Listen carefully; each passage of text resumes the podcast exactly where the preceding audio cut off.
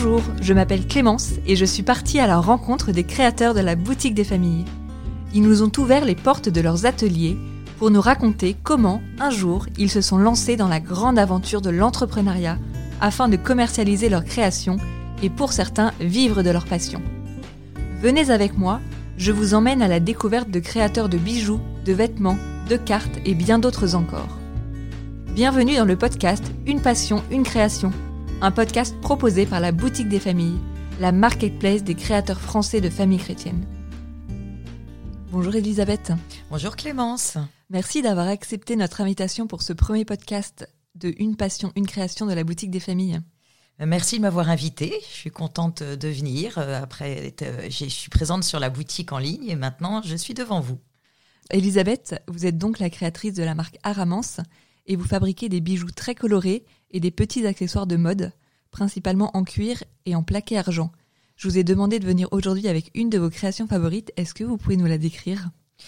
Alors effectivement, oui, je travaille principalement autour du cuir. Donc je suis venue avec euh, ce qui caractérise principalement, mais pas que, Araman, c'est-à-dire un bracelet en cuir. Alors ce bracelet est monté sur un fermoir aimanté. Ça, c'est une de mes spécificités. C'est-à-dire que le bracelet, alors, en un clic, je ne sais pas si vous entendez le clic au micro. Donc très facile le fermoir aimanté parce que se, vous pouvez le mettre tout seul et l'enlever tout seul. Donc si vous devez euh, effectuer l'opération plusieurs fois dans la journée, c'est très simple. Ensuite, il est composé de plusieurs lanières, des lanières qui se qui se superposent pour certaines et qui sont les unes à côté des autres pour d'autres. Ce sont des lanières bleues mais avec un joli dégradé de bleu, des lanières de tailles différentes, avec des euh, comment on peut dire, des textures différentes parce que il y a du cuir tressé, il y a du cuir aussi métallisé. Voilà, donc ce sont tous ces contrastes qui vont faire que ce bracelet aura une petite touche, euh, on va dire un peu originale, et puis les lanières vont se euh, relever les unes les autres par leur texture et leur couleur. Bravo, moi je vois ce bracelet, il est vraiment très joli, le bleu est, profond. Je vous invite à aller le voir directement sur les réseaux sociaux de Boutique des Familles ou sur notre site internet. Et donc, par exemple, ce bracelet, vous mettez combien de temps pour le créer? Alors euh, ce bracelet, euh, je mets environ, bon c'est difficile à établir, euh, c'est vrai qu'il y a des superpositions de lanières, donc il faut les tenir, il faut bien les avoir en main et attendre un peu pour notamment aussi le séchage, puisque j'utilise de la colle, pour les mettre en place, on va dire à peu près 20 minutes, je pense un bon 20 minutes par bracelet. Donc avant d'être créatrice, est-ce que vous faisiez un autre travail ou vous avez toujours créé de vos mains? Alors, j'ai toujours aimé bricoler, ça c'est vrai. Quand j'étais jeune, j'aimais beaucoup me bricoler mes petites boucles d'oreilles, bricoler mes chapeaux, mais je sais pas, des serre-têtes, ça c'était vraiment il y a très très longtemps. Euh, il faut dire, j'ai fait aussi, alors les mains, oui, j'ai toujours aimé m'en servir. J'ai fait aussi, à un moment donné, j'ai fait beaucoup de peinture sur bois, j'ai pris des cours. J'ai une maman quand même qui est assez artiste, qui fait plein de merveilles de ses dix doigts. Ça m'a certainement aussi inspirée. Euh, voilà, j'ai toujours été très, admiratrice. Mais donc, euh, tout ça, c'était vraiment du, on va dire un peu du bricolage. C'est-à-dire que moi, j'ai fait une école de commerce international. Euh, j'ai travaillé pendant quelques années et puis nous sommes partis en, en nous sommes partis en expatriation. Donc, euh, ce n'est qu'au retour de cette expatriation, en fait, donc il y a à peu près dix ans, euh, quand je suis revenue, que j'ai décidé de monter mon entreprise à Ramance. Au départ, je faisais de l'achat et de la vente. Et puis au détour d'un salon où j'ai rencontré plein de matières premières. Alors il faut dire aussi que quand on était à l'étranger, j'ai vu beaucoup de savoir-faire.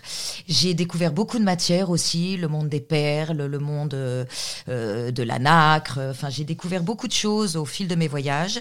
Et donc, comme je le disais, il y a quelques, un certain nombre d'années, quand je suis allée à des salons, j'ai vu effectivement les bijoux finis, mais je suis allée au rayon des matières premières. Et alors là, ça a été un régal. J'en ai acheté quelques-unes et puis j'ai commencé à confectionner des bijoux. Et puis euh, lors de mes premières ventes, tout est parti. Et voilà, avec aussi un peu de formation, des fournisseurs qui m'ont également beaucoup aidé, avec lesquels j'ai tissé des relations formidables. Mais je me suis réellement lancée et maintenant 90% euh, des bijoux qui sont vendus sur mon site sont réalisés par mes dix doigts. Bravo. Donc ça, c'était le début. Vous rentrez du coup de Chine, vous m'avez dit tout à l'heure, après euh, quelques années et euh, vous avez dû vous faire une clientèle.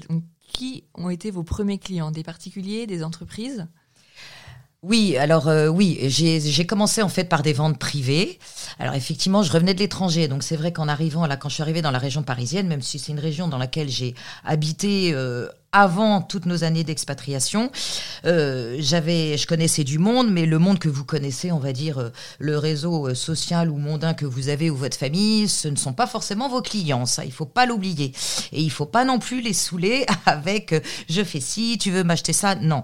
Donc j'ai commencé à faire quelques ventes privées, et puis au fur et à mesure, bah, le réseau s'est élargi, et j'ai aussi rencontré, alors lors des salons, lors de ventes que j'ai fait aussi dans différentes communes parce qu'au fur et à mesure, vous rencontrez aussi d'autres créateurs, vous rencontrez d'autres personnes qui sont dans des métiers pas forcément similaires, mais qui sont aussi euh, dans la création, alors, ou même dans la vente de services. En fait, on, finit par rencontrer pas mal de monde. Euh, j'ai rencontré aussi dans le monde des entreprises, donc euh, je suis allée voir aussi dans des comités d'entreprise, donc c'est là que j'ai fait des ventes aussi. j'ai fini par rencontrer du monde avec les années, et c'est comme ça que j'ai que je continue à vendre. Mais au départ, c'est vrai que ça a été avec un cercle relativement proche, mais pas forcément. Euh, quand je dis proche, je parle pas de la famille. Hein. Ça a été euh, aussi euh, laisser des petites annonces autour de moi, l'endroit où j'habitais, voilà, pour essayer de, de rassembler les gens, les faire venir et les faire voir. Et aujourd'hui, vos canaux de distribution principaux sont euh, la vente directe, votre site internet, les ventes Comment ça se passe? Alors le site internet, c'est sûr, c'est la première chose que j'ai créée il y a dix ans. En fait, j'ai démarré ma société avec la création du site internet. C'est la première chose que j'ai faite. Ensuite, euh, j'ai euh, beaucoup de. Alors, je vends dans aussi des des boutiques dans lesquelles je dépose des produits, donc des, des boutiques de créateurs. ça, c'est un bon circuit de distribution. j'ai eu ma propre boutique pendant cinq ans à Versailles, et c'est une boutique qui a très bien marché. Je l'ai fermée, pas du tout parce que en fait, ça ne, elle ne marchait pas, mais parce que j'ai souhaité me rapprocher de mon atelier. voilà, donc c'est pour ça que je continue dans des boutiques de créateurs à déposer les produits, mais ce n'est plus moi qui tiens la boutique. Je ne fais seulement que quelques permanences. Ensuite, je continue à vendre en comité d'entreprise et beaucoup de salons aussi euh, de créateurs, des expositions ventes. Voilà, ce sont, ça fait beaucoup de réseaux de distribution finalement. Et vous répartissez comment votre journée entre la création, la vente et je suppose toute la logistique et le côté administratif? Les journées en fait sont très différentes et c'est surtout une répartition très différente sur l'année.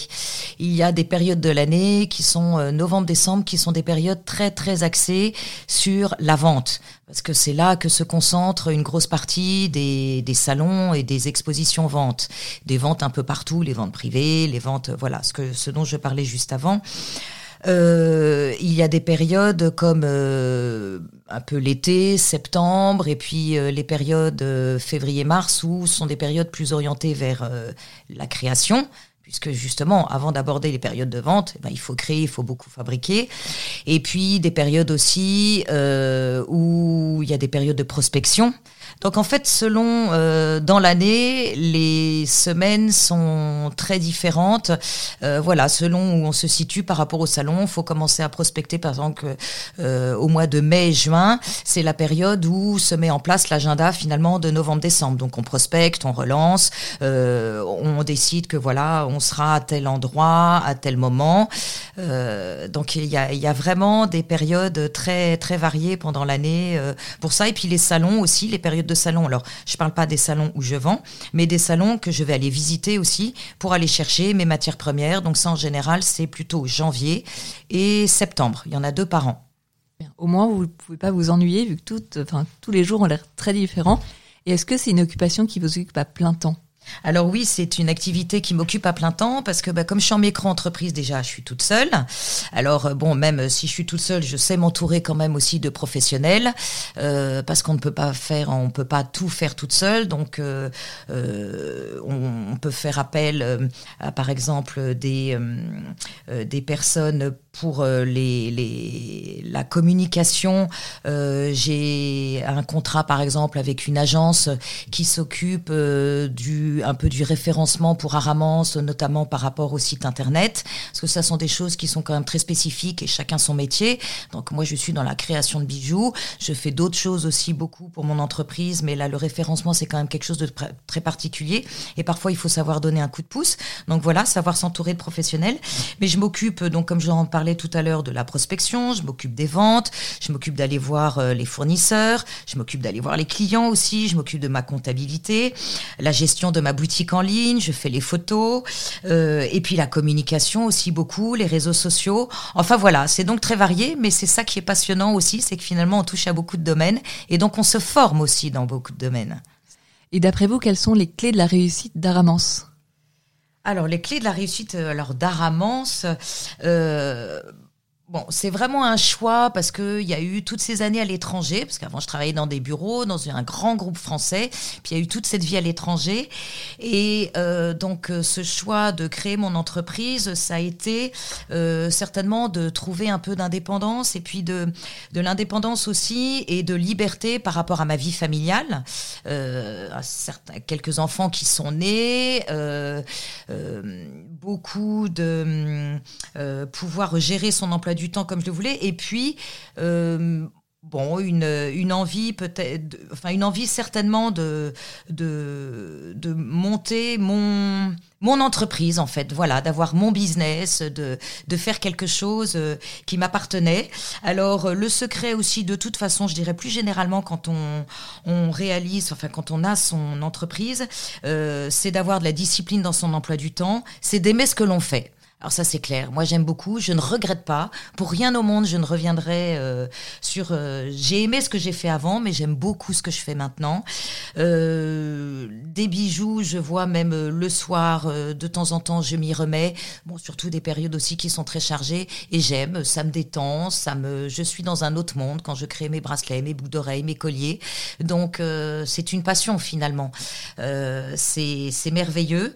mais il faut savoir aussi euh, cultiver euh, la confiance en soi. Donc on apprend aussi beaucoup en créant son entreprise, sortir de sa zone de confort. Donc il y a beaucoup éventuellement aussi beaucoup de travail à faire sur soi parce que c'est pas c'est pas forcément inné, c'est pas évident. Euh, tester de nouvelles expériences. C'est pas toujours évident, on fait parfois des erreurs, mais on rebondit aussi sur ces erreurs. voilà, donc c'est tout ça, c'est passionnant, c'est c'est très différent du monde enfin, être salarié et être entrepreneur, ça n'a rien à voir. Je pense que chaque chose euh, est intéressante et là, ça a été vraiment une, une nouvelle expérience. Ça fait déjà plus de dix ans et je continue avec joie. Et voilà ma dernière question. Et si c'était à refaire, est-ce que vous recommenceriez? Alors donc je pense que bon, j'ai déjà un petit peu répondu, mais euh, oui vraiment sans aucune hésitation. Euh, je j'aime beaucoup. Alors effectivement, ce que je fais, et ça, je pense que c'est très important, c'est aimer ce que l'on fait. Et d'ailleurs, je pense que c'est une petite tendance que l'on pourrait constater actuellement de beaucoup de personnes qui finalement euh, réfléchissent sur euh, le métier qu'elles ont actuellement et euh, se reconvertissent ou retrouvent une passion qu'elles ont et se disent mais finalement ma vie d'aujourd'hui, qu'est-ce que c'est?